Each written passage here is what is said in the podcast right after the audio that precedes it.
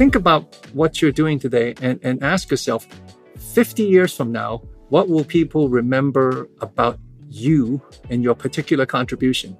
Uh, and, and, and there are three possibilities. One, people forget who you are and you never exist, which I think is very sad because it means you didn't make any contributions.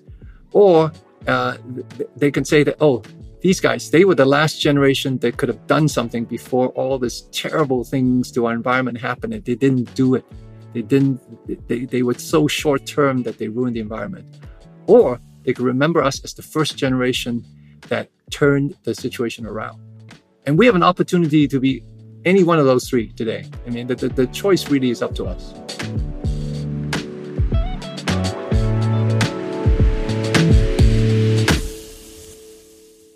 Welcome to a brand new episode of New Horizons. This is your behind the scenes podcast on sustainability in the outdoor business. I'm Fabian Nenzer. You might not be familiar with Edwin Keh, but he stands as one of the most influential figures in the textile industry's sustainability landscape. We became aware of Edwin Keh when we heard about the Green Machine, an innovative recycling facility that can separate polyester from cotton using pressure, heat, and water. However, Edwin Keh, CEO of Hong Kong Rita, inspires not only with recycling solutions. His institute is simultaneously researching 70 to 80 projects, including irrigation free cotton cultivation and the filtration of microplastics using sound waves. Edwin and his scientists are primarily focused on bringing these solutions to the market quickly and scaling them to address the diverse challenges in the apparel industry. Our conversation with Edwin offers a completely new perspective on what is possible. Edwin, welcome to our show. Thank you for having me. Edwin, can you tell us a bit about yourself? Um, what's your background and about HK Rita and your role within that organization? Right. So I'm I'm Edwin. I'm the currently the CEO of uh, HK Rita, the Hong Kong Research Institute for Textile and Apparel, and I've been in this role for about 11 years now. Before that, my career has been in um, managing uh, global supply chains and operations for for large multinationals, and I did that for uh, almost 30 years, mostly in the textile, apparel, and fashion industry. Uh, so so a lot of operational uh, um, detail work and, and complex supply chain management. I also teach uh, global supply chain operations uh, in a business school. So you bring a lot of practical insights uh, about the textile industry, and now you're you're the thought leader of HK Rita, doing the the research on innovation on textile and apparel. That's one way to put it. I, I, I, I tell people I'm the I'm the ringleader uh, at, mm-hmm. HK Rita. And uh, the advantage of being an HK Rita is that we don't have a lot of adult supervision, so we could do uh, a lot of things that we want to do or are interested in doing. So let's dive right into it then. HK uh, Rita is a research institute, but you're doing things differently than other research institutes. Right, right, right. We, we are an applied research institute, so we don't publish uh, and we don't get involved in a lot of uh, fairly academic types of, of, of research. Our, our research uh, goal is to is to have things in the marketplace about three to five years after we complete our, our, our research. So our output are um, solutions and um, new discoveries of, of, of, solutions for the industry. And how does HK Rita envision the future of textile and clothing manufacturing? What's your view angle on that? Right, right. I mean, what, what one of the one of the key advantages of, of HK Rita is that of, of where we are. We're located in Hong Kong, and Hong Kong mm-hmm. is on the uh, supply chain of, of most multinational uh, companies.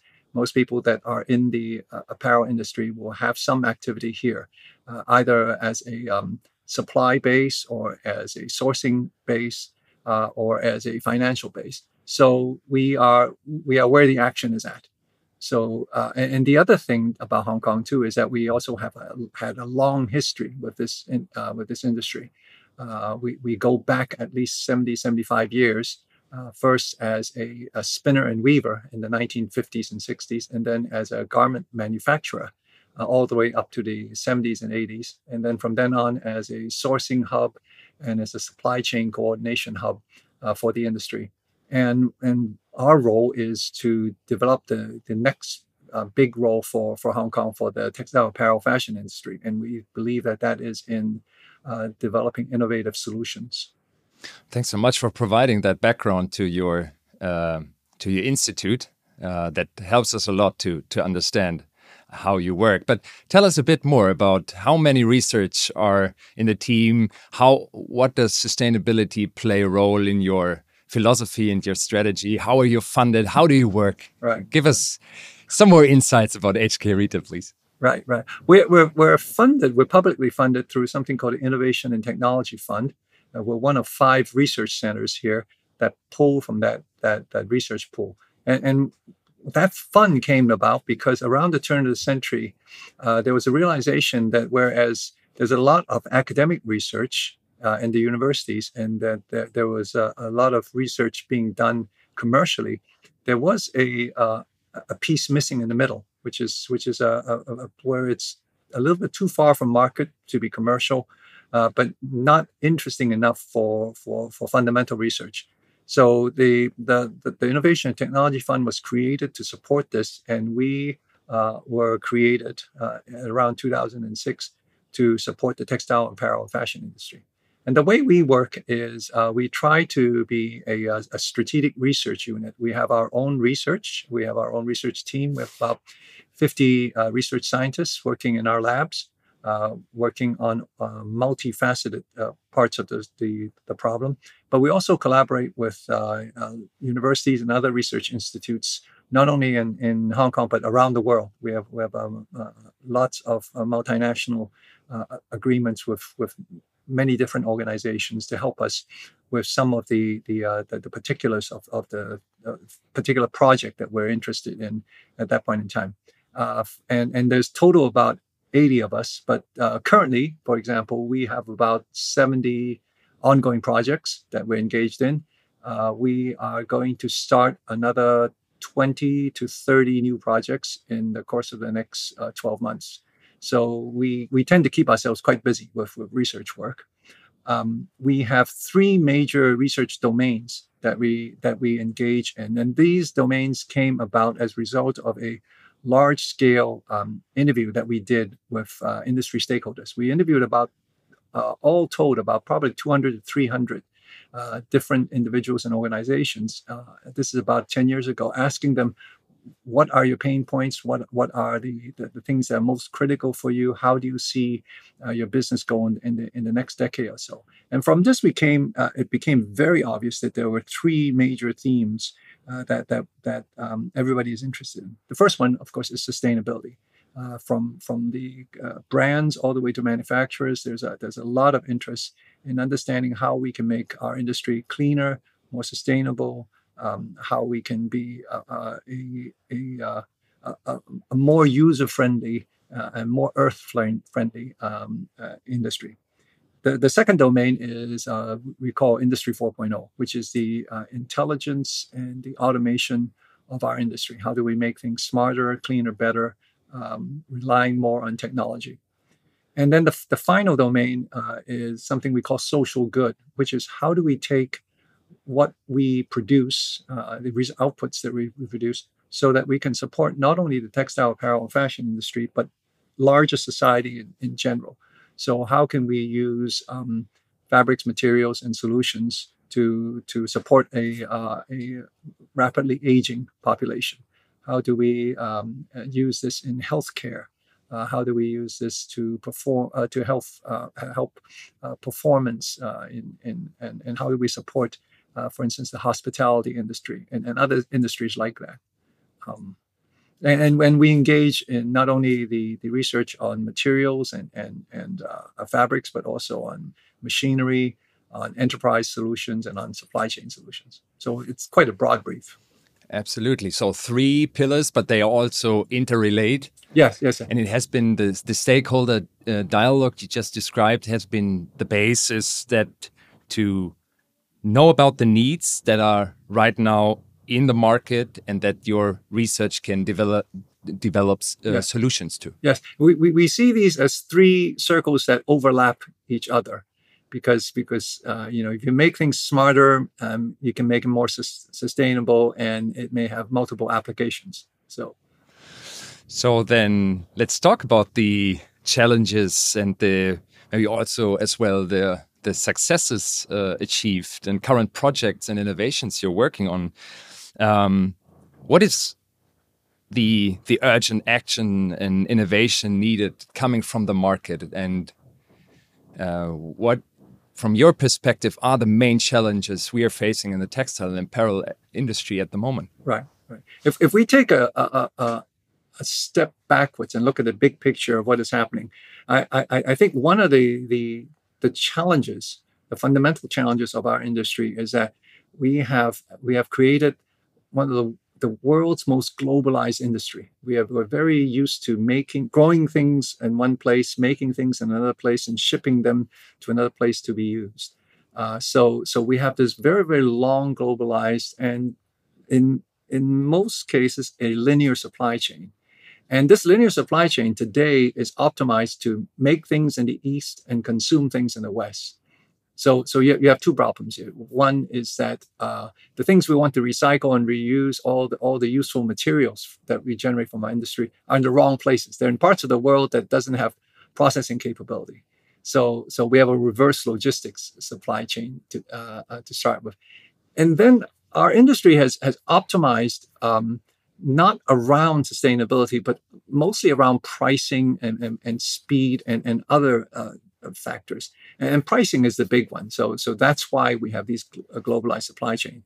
But, but the challenge then is that because we don't have that design intent for things to be reused and recyclable, uh, we create a lot of problems uh, for, for our industry uh, because we make things that are very hard to recycle you know, aluminum cans are very easy to recycle because they're they're monomaterial. We make very complicated uh, uh, garments that and and we blend materials into our garments and then we attach them to other materials that are blended and we sew them all together.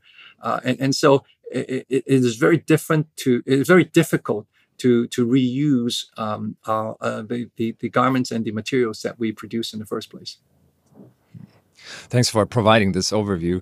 Um, you just mentioned that in in the Western world, where a lot of uh, of these textiles are are consumed, there are not these uh, process capabilities in place.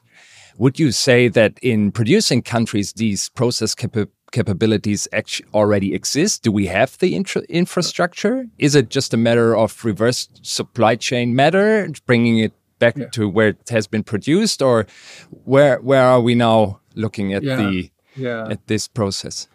Yeah, here, here, I'm talking mostly about things like spinning and weaving uh, capability and garment making uh, uh, um, technology, if you will. Uh, mm-hmm. and, and and these tend to be in the in the producing economies. Now, uh, uh, they were not set up to to for recycling and for repurposing of, of, garments, but they are easier to repurpose for this. I mean, if, if, you can get your hands on on these these materials, you can probably strip the dye stuff out. You can probably do something useful and, and create something that is uh, that is that is of high value uh, uh out of it. In the manufa- in, in the in the consuming economies, these industries have just disappeared. There, there's just uh, uh, nobody knows how to make these things anymore, and there aren't those types of factories that that exist in in the West uh, anymore. And, and, and that phenomenon is is because I, I, think that this is this industry tends to be a um, a labor intensive, uh, rather low skill set but high labor intensive uh, uh, industry. And, and so those types of industries have disappeared from, from the developed economies. Developed economies still have some capital intensive industries, but this this just isn't the same nature of, of, of the business that we're in. But a, a solution in order to provide uh, for an economy that goes from linear to circular. I mean, let's let's start with the developing a, a, product. So. Right. Uh, develop and research. I mean, there it's all starts there, right? I yes. mean, if if yes. products are developed with the intent to for long durability and for being at a certain point in time where, where the end of product use finally is reached, then to really uh, go back into the circle, then Right. a lot would be reached already. Right, right, right, right. Yeah, yes. So, so today, when we talk about recycling, we, we're talking about solving a problem somebody created 18 months ago, and and and solution number one is to stop creating those problems in the first place. So you're absolutely right. So design intent is is very important. So how do we how do we create uh, um, products that are easy to to to um, break apart? Uh, um, how do we create products that have intent that we intend for second use and third use? Uh, how do we how, how do we use materials that are easy for us to to repurpose? And and, and then of course, how do we create uh, much greater durability uh, and and maybe multi-function uh, uh, multifunctionality into these products? What would be, Edwin, from your perspective, um, certain design principles that need to be applied in order to um, uh, allow for repurposing Right. textiles Right. after after the use phase? What are the main main criteria here? Maybe. I, I- think the first thing we we we need to acknowledge, to, to begin with, is that we are a very backward uh, industry. We are a very conservative industry. I mean, and and what do I mean by that? The the the T-shirt that you bought um, ten years ago and the T-shirt that you buy tomorrow, identical. The same material, same manufacturing process. We would not buy a, a cell phone that was that was manufactured 10 years ago or designed 10 years ago because our lifestyles changed the the technology has improved and and, and we have kept up these types of products have kept up with how our lifestyle have changed. I, think I think that the first thing to to to do in the in the uh, uh, garment industry is to begin to acknowledge and then catch up with uh, the the way we live and, and the and how we want to use uh, these products that we purchase. So, so the, the first thing is uh, uh, how how is this used? How can we use it um, um, in in a, in a higher value way? How can I make sure that that this is uh, something that I can re uh, repurpose in a in a in an easy and, and probably an automated manner uh, in in a consuming economy. So so some way in which I can I can process it into some simpler form so that it can be reused again, uh, or or is, uh, processed into a form that is easier for it to be shipped back to a um, manufacturing economy so that it can be developed into something else. So, for instance, monomateriality, breaking down a garment into into smaller pieces, Yes. that this can be easily done. But also, when we look at chemical treatments, finishes, that uh, really to to Yeah. to use the MRSL, so the the manufacturing restricted substances list, to really make sure what is in a garment, what what has Right. been used, to have that information ready for the time Yeah. a Yeah. garment then is is You're- you're- um, recycled. Absolutely right. I, I- think so. So we started with in- design intent, which is just uh, how do we make sure that this this is intended for second use. But 2nd Mhm. your, your second point that, that you talked about, which I think is very important, is transparency, uh, and which is what is it made of? How is it made? What's in it? Because unless we know that, we don't know how to how to break it apart, right?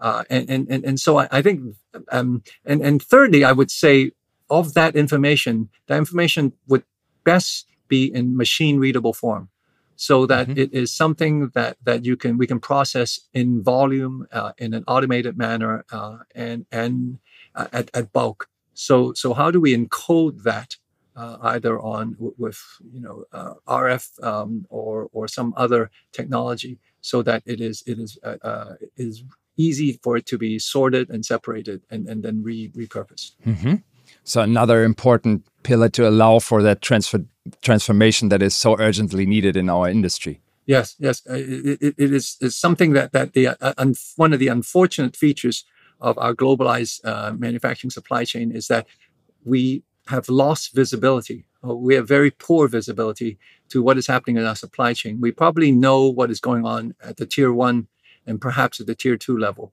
but then it, it becomes lost, right? We don't know where where the where the raw material come from. We don't know what chemistry is in it. We don't know how it's processed. We don't know how it's how it's uh, in in a semi-assembled uh, uh, format. So we need to make sure that all that uh, becomes visible again. And we you talked about the the actual sorting process as well that it needs to be machine uh, readable in a machine readable form. But what about um, collection of Right. garments? Um, I mean, that is a key instrument here as well, right? This is like trying to get toothpaste back into the tube after you squeezed it out, which is kind of sort of where, where we're at in, in, in our industry. Uh, we just haven't designed our, our, uh, uh, our business model to accommodate this. So, so we have these, uh, uh, a very linear ownership model today that, that we ascribe to, subscribe to for, for our, for our garments. So, so we need to think about how how we enable that that return of, of that garments after its useful life. Uh, and, and and this is it's not rocket science. We do this with with all sorts of uh, other things in which we we we think about this uh, as as either a leasing model or rental model uh, or, what have you. Uh, so so how do we incorporate that into our use of of apparel? I, I, I think secondly too a fundamental shift here also may be the way we relate to our garments. One of the one of the the unfortunate success of of, of marketing in, in the in the uh, fashion industry is that we turned something that was maybe two three generations ago a durable into today a consumable. Uh, you know, our, our grandparents hung on to their clothes. They they repaired them. They they give them to to uh, uh, uh, they pass them on as dowry. They give them to to their children to to wear, and and we don't. We've lost that. We we've turned these things into something that that we we uh, we've made them so cheap and so uh, readily available, and and we made fashion cycles so rapid that we we we've turned these into into things that we throw away and and, and get new versions of. And so we need to change that. We need to go back to to a uh, uh, a different model and different relationship with how we deal with our clothes. So find that mindset back from from consumables to durables again. Right, right, And- right. Yeah, to and to really honor the textile or per, apparel and and to to to care for it to clean it in the right way Yeah. to actually use the product as long as possible really yeah, yeah. I mean, it, it, it's also a a responsibility, I think, of of the of the business and of, of the brands to Mhm. to really think about this uh, and their responsibility in this, because Mhm. because I, I I think that if we continue to encourage this type of behavior, uh, it, it it it is going to be it- you know we'll run out of resources one and we'll, we'll, we will we will kill the very consumers we're trying to serve. Uh, and, and so how do we how do we actually um, how do we grow? How do we make money in a different way I, I think is is uh, is another business model challenge that we can think about especially in a world where we see that this this principle of unlimited growth is is coming to an end and we're really in that phase where where new era era needs to start right Right, right, right, right. And and, and, I'm, I'm very glad to see, like, for, for instance, I think today the EU is is leading this uh, this this fundamental shift in in our in in the economics of of, uh, of, of, the, of the fashion industry. Yeah, we need to really um, have some fundamental changes uh, about about uh, consumption uh, be- because fundamentally every single apparel consumption decision that that we make today is discretionary. You and I don't need another piece of garment. We won't we won't freeze to death this winter because we don't have enough clothes. We all have enough clothes. So every every purchasing decision that we make in the in the fashion industry is a discretionary decision. So how do we help people make good discretionary decisions? Mm-hmm, mm-hmm. And would you say, Edwin, that because you're mentioning the EU proposals for a more sustainable textile industry, that also the legal framework is important because and and that that businesses are not capable of solving this or achieving this transformation on their own that we need basically all important stakeholders and all hands on deck on this topic Yeah. I, I would put it a little bit differently. I, I, I, I, I think that at every level in society has a responsibility to solve this problem. And, and, and certainly government have a responsibility to put in legislation. I think the, the, uh, the brands and the uh, private enterprise need to rethink their business model. And as individuals, we need we are all uh, making decisions every day every day uh, by the way we uh, we purchase and our purchasing decisions. So all of us need to need to change uh, so that we can we can have a more sustainable future for for future generations. We we are just basically today borrowing from from uh, from future generations, and we have to stop doing that. Hmm.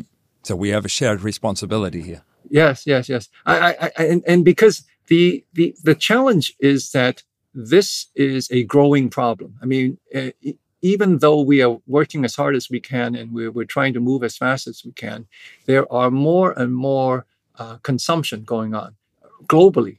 Uh, the, if we look at uh, emerging economies, large emerging economies like China, India, and Indonesia, there are more and more people coming into middle class, and they will be consuming uh, in the next 10, 20 years. And if they consume at the same rate in the same pattern that we are consuming today, there is just not enough uh, raw material resources for, for, for, for, those people. And, and we're talking about hundreds of millions of, of new consumers mm-hmm. coming online in, in, the next 20 years. So, so what we do today is important. Mm-hmm. With that population growth in mind, we really, there's an even, even increased need for decoupling uh, growth in we need to define what we what we mean by growth but yeah. it, but from definitely from resource con consumption yeah yeah because i i think that the, the challenge is that still today the financial markets reward uh, growth uh, companies. So uh, companies that are considered uh, growth gets uh, get, gets uh, better better pricing in, in their share price. So so how do we continue to grow and how do we continue to make money without using more and more resources? how do we turn garment into services? How do we have new models of, of leasing or, or rental and, and other ways in which we deal with, with this, this challenge? uh, it, it, it's a tricky one. It's it's not something that is easy to to fix. So, meaning, uh, while you're now referring also to the financial market, a, a solution here is is also outside, let's say, uh, of the textile and apparel industry as well. It's it's a system, systematic correct question here as well. Yeah, that, that's why I say I think in every level of society, uh, you know, at the government level, at the business level, and at the at the individual con consumer level, we all have to think about our roles and our responsibilities. Uh, the, the, the, challenge, of course, is that we have to get to scale with these solutions as quickly as possible. And, and, and on, on a global perspective, the sooner we, we come to these solutions, uh, and the EU legislation is, is, a great example of that, the, the, the, less it's going to cost, the more options we'll have. But if we wait another 10, uh, 20 years before we come to some at scale uh, workable solution, I think by that time it will be quite, we will be close to desperation, and then it will, it will be quite expensive. Uh, for us to deal with these problems. Yeah, I mean, we have to move fast. We have to drastically, yeah. for instance, reduce CO two emissions. Yes. Uh, so there's not time, much time left. Uh, yeah, yeah, I think we all have to have that sense of passion and, and, and urgency about this, mm -hmm. and and and by educating ourselves and by by looking at this uh, we, we, we see that, that it is a, a, a crisis uh, that is co coming upon us mm-hmm. very quickly. And Edwin, do you feel sometimes that we are, as a society, as well distracted from from from other yeah. other crises as well, and that like the the biggest challenge we're facing as as humankind is sometimes a bit yeah yeah well out of getting out of focus. I, I I'm I'm by and large an optimist. I, I, I, I do believe that, that, that we are smart enough and that we, because we identified the problem. I mean, this is not a surprise to anybody. Everybody knows we have this problem. And, and so I, I, I believe that, that we can come to a solution for, for this problem. It's, it's just a matter of how much resource we, we, we put against this. Our, challenge is that, um, the, the turbulence that we see in the marketplace and in society in general is getting greater and greater, and we are frequently distracted. There are uh, natural calamities, there are wars, there are other issues that, that get our immediate attention. And so what happens is that we deal with the, the, the crisis of the day rather and, and, that pulls our attention and our resource away from the the huge existential crisis of the decade for us and, and, and so what we need to do is to is to really focus on this. Uh, you know if we, if we can do this for for uh, if we work really hard and, and work collaboratively on this uh, in in in the decade of two I'm, I'm i'm sure we can solve this problem.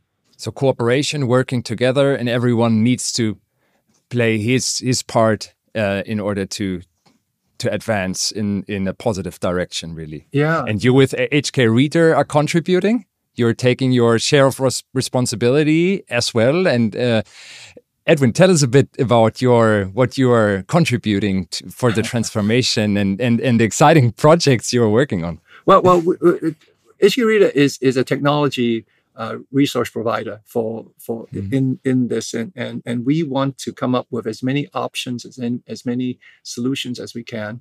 And in fact, in in our work, uh, uh, as opposed to other uh, domains that we work in, in the sustainability area, we we have open platforms. We we make these things available to anybody that is interested. Uh, we provide not only uh, the, the, the intellectual property of, of uh, what we work worked on, but we also uh, have engineering support and uh, and change management support for people who who are interested in these types of solutions. So we have um, material solutions that that we have worked on. We have we have uh, system solutions to to process uh, um, recycle more more efficiently uh, new ways to uh, to grow crops and, and, and new types of materials, uh, new sources of, of more sustainable, low impact types of materials. Uh, and we have uh, uh, technologies for remediation of, of, of, these types of, of challenges. And, and, and also, in, in recent years, we're also working in the digital solutions as well. I mean, the, the, the, the, best problem for us to have is a problem we don't create in the first place. So how do we make fewer garments, sell more of them, so that so that um, uh, companies can be more profitable? Uh, and we use so we we develop things like predictive tools and, and analytics to help people uh, make fewer mistakes in their supply chain.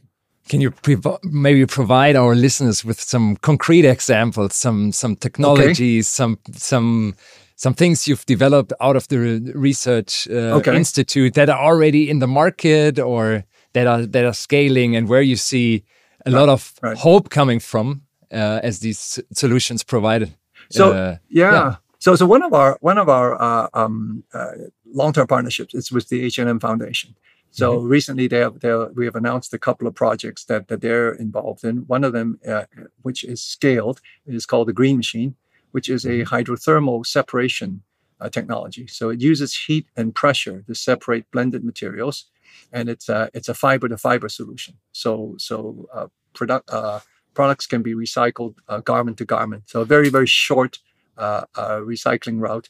And because it's just a heat and pressure process, it doesn't deteriorate the garment, the material in the process. So so it can it can go through repeat um, recycling uh, cycles. Um, we are uh, growing cotton in India right now. We're, we are on our third large scale experiment. We're, we're growing uh, um, irrigation free cotton using a recycled cellulose polymer that we we developed uh, that can that can is very efficient at moisture management, pulling moisture from the ambient environment. So instead of using irrigation to to get moisture, it can pull it uh, from rainwater, from from dew, from from any moisture in, in, in the environment, and and it keeps the root structure uh, healthier. And uh, in our latest uh, uh, series of, of work, it is about 20 to 30 percent more yield per, per acre in uh, in India wow. Uh, cotton growth. Um, we are developing with um, with sorry for interrupting edwin and with with uh, less and almost no irrigation with no irrigation oh yeah, yeah. Uh, it, it's, just, it's just pull. It, it, just pulls moisture from from from uh, ambient sources. Uh, so we're wow. excited about about uh, developments like that. We uh we have um, um, a, sound wave based uh, a system uh, where we are uh, we are just about to build our, our first at scale prototype to to uh, um, to to to pull and separate microplastics from from our wastewater. Uh, uh, microplastic uh, contamination in the ocean is a huge uh, uh, environmental issue, and, and we have developed ways to, to use sound wave in, in our sewage pipes to, to push the, these microplastic bits aside without the use of filters or anything like that, just, just sound waves, so no moving parts. And, and, and that keeps these, these materials uh, uh, out, of, out, of the, out of the oceans. Um, we have wow. um, uh, we are growing cotton right now. We're growing actually the, the, the most difficult type of cotton, extra long staple cotton, uh, using um, uh, uh using hydroponics. So we are, we're growing cotton. Uh, we actually have a, a 40 foot container somewhere down the road there in, in, in Hong Kong. Uh, it's very usually traditionally unsuitable places to grow cottons. We've been able to grow in, in, in, in artificial environment. And the intention of that is to one grow cotton where you are going to make garments so that you, you can save uh, the, the, the, transportation charges. Uh, two, you don't have to compete with uh, land that you can otherwise use to grow food. And mm-hmm. then thirdly, uh, because we, we are able to use CO2 as a, a one of the, the uh, um, elevated CO2 as one of the, the environments to grow the, the cotton, we can also take the CO2 that is generated in the manufacturing process and use it uh, in, in the cotton growing process. So we can have uh, carbon neutral uh, manufacturing. Um, yeah, so, so we, we have projects like that. We also have waterless dyeing technologies that we've developed. Uh, those we were developed with, with Patagonia. Uh, and we have recently uh, announced a a AI enabled uh, sortation system for post consumer mm-hmm. uh, separation of, of, of, used garments. Uh, and um, we have a CO2 material that sequesters, uh, uh, I mean, a cotton material that sequesters CO2. So, so cotton T-shirts made from this material is uh, sequesters about one third of a tree a day's worth of CO2 just by wearing the the, the T-shirt. So that was a, a recent work. I can go on, but I say we have got about 70 ongoing projects. We've got, we're starting 20 to 30.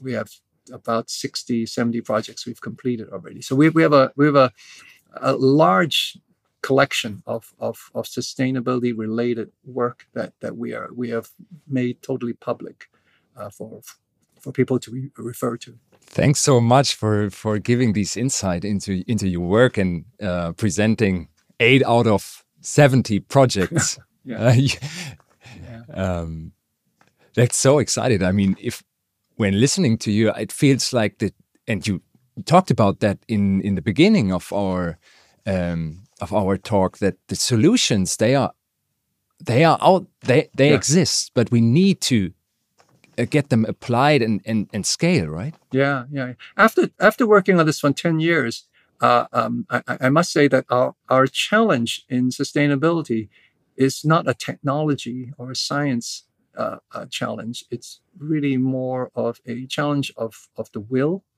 uh, mm-hmm. for, for us. Uh, do we want to change and a and, and, a business case challenge? How do we how do we um, how do we create a business case for this to make sense for everybody to to very rapidly uh, adopt this at scale? And here again, could legislation and tax systems kind of also allow for these uh, solutions to yes uh, to for, grow? For sure, I, I, would also say that that you know recent uh, events have also su been supportive of of uh, how we think about this. Uh, the EU and the US today are the, are the two largest marketplace for for uh, fashion and, and apparel, right? And both of these marketplaces are not going to grow uh, or they they may uh, go into recession. So so the reality for for a lot of the the, the companies who are operating in these two uh, the world's first and second largest marketplace is that the only way you're going to grow is in, in the next three to five years is to take market share away from your competitor. Uh, and, and to do that, you have to have a compelling reason why consumers buy your brand over another brand. And, and I think sustainability is, is one of those very uh, top of the list in terms of a compelling reason why, uh, why you should be uh, selling more things. And so in, in fact, the, the, the current economic challenges have created an opportunity uh, mm-hmm. because whereas I think three to five years ago, it, uh, this was akin to CSR, right? We, we, we do this as charity. But I, I think for the next uh, three to five years, this is going to be a core business strategy. So sustainability from a nice to have factor to, to a really competitive success factor. Correct, correct. Sustainability as a competitive advantage uh, mm-hmm. and sustainability as a compelling reason why why uh, uh, brand A is is uh, is is more attractive than brand B. Mm-hmm. So absolutely here as well a plaidoyer for companies that might still be hesitant to to integrate sustainability into the core strategy. Yeah, yeah, yeah. I I think what happened in in the past was that you you thought of this as an option, something you do in, in, in a good quarter when you make money. I'm going to give some money to charity. Mm-hmm. And I think what is happening right now is that this is a zero sum game. You you're mm-hmm. either going to grow or you're going to go out of business. And the only way you're going to grow is by by really adopting uh, uh a, a com- really a compelling uh, vision of, of what your brand stands for and why consumers uh, should should be uh, should be using uh, your material. So so it is it is life or death struggle. Uh, and and then mm-hmm. I, I think uh, also for for for a lot of brands in the past they were hiding in the middle. They were good guys, you know, uh, who were leading mm-hmm. the pack. There were bad guys who were uh, part of the problem, and everybody wanted to be in the middle. I don't want to lead the charge because it's it's too risky or, or too mm-hmm. expensive, or what have you. Well, what happened in in this or too or too un too too unknown? Right, right, right, right, right, Exactly. so so everybody hid in the middle, and I think what happened with with the recent uh, uh, economic downturns is that the middle has disappeared. So you are now are you part of the solution or you're part of the problem? And, and, and that's how questions are being asked in the marketplace. So you don't want to be part of the problem. Well, then what are you going to do to to to be part of the solution. And this is where I think change uh, and very radical and, and, and, at scale change is is necessary. So definitely a, an advice for for companies to go for that route, the sustainability route. Yeah, because yeah, you yeah. need to be because you need to be part of the solution, right? In order to survive as a company as well in the in the years to come, as you explained, if you want to be uh, have a, a have a piece of the cake, so to speak, then you need to deliver much more than just pushing out products into the market. I, I, I think the the a couple of years ago, uh, let's say about three years ago, when you ask consumers why do you buy this uh, this particular product, I think the, the honest answer is that there is only one question in the consumer's mind, which is, does this make me look good? right? And and today that question is still very important, but the the the the, the follow-on question that the consumer immediately asks is, does this make me feel good? And and and feel good is is do I feel guilty? Do I feel bad when, when I make this consumption? Uh, what am I saying when when I what what am I telling the world when I when I make this purchase?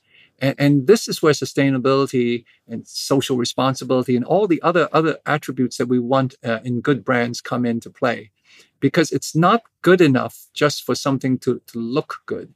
Because if you feel bad when you're when you're when you when you're using that product then then it really uh, there, there is there is no future uh, in, in that relationship with, with that brand so so i think we as as as businesses uh, should think about sustainability as a way of providing value and providing service to to the customer. And, and so, it, so in my mind, I think of it as, as very very sharp, clear economic reasons to be sustainable, uh, mm-hmm. and there's no morality involved in it at all. So, if the need is in the market uh, by consumers to to feel good with the garment, I guess then also transparency here plays a key role because yes. uh, they need to know about the social or the ecological benefits exactly. of, of a garment, but also of the brand that right. actually is is uh, is putting the name on the garment. Everybody wants to feel good that they, and to know that the garment that they're wearing uh, is is is made ethically, is is made uh, and and uh, in, in in a fair way. It doesn't do any harm to the environment, and it's not uh, it's not using child labor or any any other illegal means. So so we have to provide that that peace of mind to to consumers by by being educated, transparent, and and providing visibility uh, to the mm-hmm. supply chains that we operate. And here as well, the EU is pushing in that direction with its substantiating green claim initiatives and other regulations uh, on the way. Right, right, right. And and yeah, that you there is no place for things like greenwashing. Uh, that just is is uh, uh, I think the marketplace today. There's so much information available and so many tools available mm-hmm. that that that just doesn't fly. Yeah.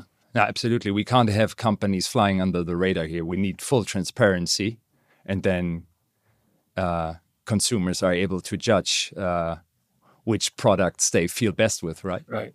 Right. Right. Right. Right. The the the um the, the challenge is, is that this is a deflationary product. I think it has been a deflationary product for, for so long because we have been pushing out the manufacturing and the processing of it to, to cheaper and cheaper uh, uh places of manufacturing. Uh, and, and I think that cycle is, is slowing down and coming to an end. We're running out of developing economies to, to, to push this to. So the reason to buy is not because it's cheap. The, the reason to, to buy is because it serves a function and mm-hmm. and and and the function that it needs to serve is is is that it, it provides these these uh, uh um, it makes the, the, consumer feel good about about who they are and, and what they're doing. And as you mentioned, we need adoption of the solutions you are uh, developing at HK Rita for the for the industry. Right. Um, in order to uh, to adopt, I mean, this is a consumer uh, podcast. Anyhow, I guess if now brands are listening in, uh, what can they do? Can they contact you? Do what yeah. are what are certain uh, uh rights with that uh, with the solutions you've developed? Is that an open source? How how how would that work? We we we are not for profit, so so we mm -hmm. we, we have some licensing agreements uh, that that we work with with brands, but we, we're we're cheap. Uh, we, we, we, we, we, we're very reasonable and, and at no time uh, our solutions that we developed. I mean, if you want to go and develop the same solutions, it will cost you a, a lot more. Uh, we, we're just uh, very fortunate that we're, we are very efficient in, in developing these, uh, these solutions. We are non-selective about who we do business with uh, and, and who we work with, as long as they are, you know, that, that we're aligned about the purpose. I mean, we've had mm-hmm. people approach us to to basically to they want an exclusive with with our technology so that they and and we are not comfortable with certainly around sustainability to to give any exclusivity to anybody because we want these to be adopted as as uh, rapidly as possible. Uh, we've also had had uh, people approach us uh, because they they don't want the some of our technologies to ever uh, enter the marketplace because it may disrupt their business. And we don't we don't oh, take oh, those deals okay. either. Yeah. Our, our, our only KPI is is to be useful and productive. And so so we we we work on that uh, as hard as possible every day. Well, we're very fortunate uh, that that we're in the situation that we're in. Yeah. And I guess it's absolutely okay if a brand needs somehow a return on investment as well, but it needs to be on on on a on a fair right. level. And that the main purpose always needs to be that these solutions that that you develop that they are then applied by right. by by basically everyone. Well, our, or that they scale. Right. Our, our yeah. belief is that if you do the right thing, that the, the business will follow, the money will follow. That the, yeah. the marketplace always rewards uh, people who do the right thing and, and and so so for us we have that that confidence that, that if we work with the with the right on, on the right solutions and we work with the right teams implementing the solutions yeah it'll, it'll make money. We've we've yeah. we've seen that over and over again. So so we're not worried about that. Yeah. Now what a nice thought. And the the the money follows the good solutions. So that basically means the the good guys will win yeah, yeah, oh, absolutely. We, we think the good guys will win. I, I think a about let's say about five uh, to ten years ago, you hear a lot of people say, "Oh, uh, sustainable solutions cost more," or, or "sustainable mm. solutions re- re- require some sort of compromise." We, we don't think that that is true anymore. We, we think sustainable solutions are are uh, if they cost more, it's because we we we put a lousy product together or, or we were we were not clever enough in, in creating the, the, the, the business model for it together. It's not the fault of, of, of the technology. It's, it's us not doing all the work that we should have been doing.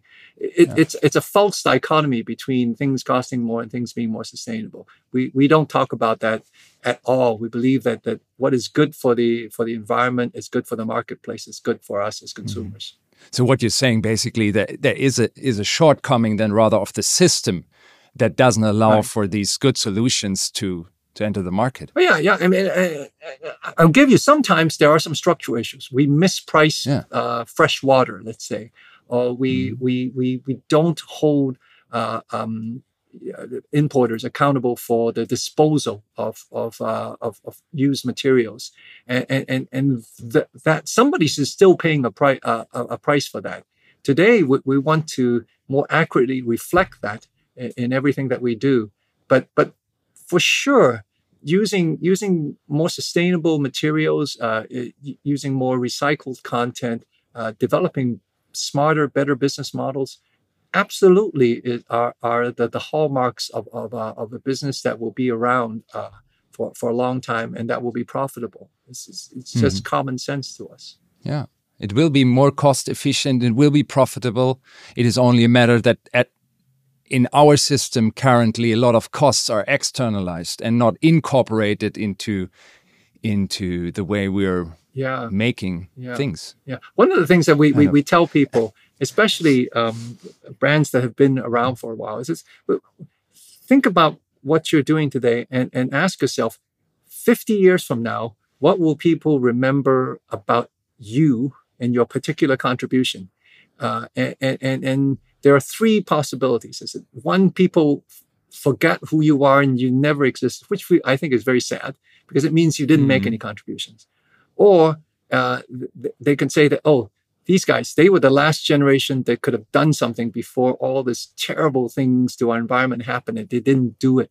They didn't, they, they were so short term that they ruined the environment. Or they could remember us as the first generation that turned the situation around. And we have an opportunity to be any one of those three today. I mean, the, the, the choice really is up to us and the choice everyone should make is so so obvious and so clear because it it speaks to our heart and it inspires us and it gives purpose uh, in what we do. Yeah. Yes. And, and, and it is it is important, right? When we think about uh, uh, uh about these things, is that it is it is the what is the fundamental purpose of of of uh, of why we engage in, in, in commerce and why we, we, we, we work on, on things. Uh, it, and, and, and it just drives higher purpose and, and, and gives meaning to, to work and, and it, ex, it gives people excitement. Uh, one of the things that I, find very good is that uh, because we're working on this, we are able to attract a lot of young people who are just very excited about coming to work. Uh, our labs are always uh, full of these young scientists who, who are so enthusiastic and so excited about finding solutions uh, because that gives them a lot of purpose and excitement. And, and it, it, it, it makes makes all of our, our, our work enjoyable and fun and, and, and what a win that is for everybody. What a beautiful remarks, and I think really good uh, that we that we close the episode at, at this point. Edwin, thanks so much for being for on our show and for for your work you're doing and the all the inspiration you are sharing with us. Thanks so much, Edwin. Thank you. Thank you for spending time with us and Mr. Edwin Keh a visionary who operates at the very point where vision becomes reality. As he puts it, at the HK Rita, there's not a lot of adult supervision, allowing the motivated team of scientists to explore new opportunities. The research that is done at HK Rita directly impacts the marketplace. They show us how to conquer the challenges we are facing and remind us that it's not quite too late to turn this ship around. Now, it's up to each and every one of us at all levels of society to take action.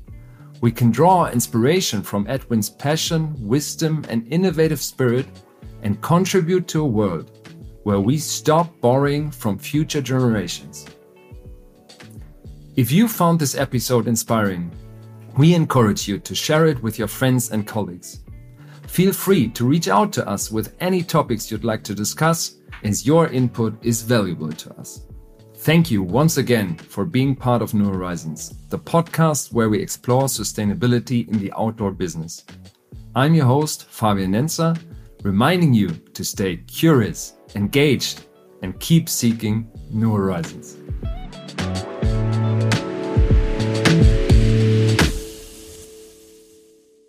Dieser Podcast wird produziert von Podstars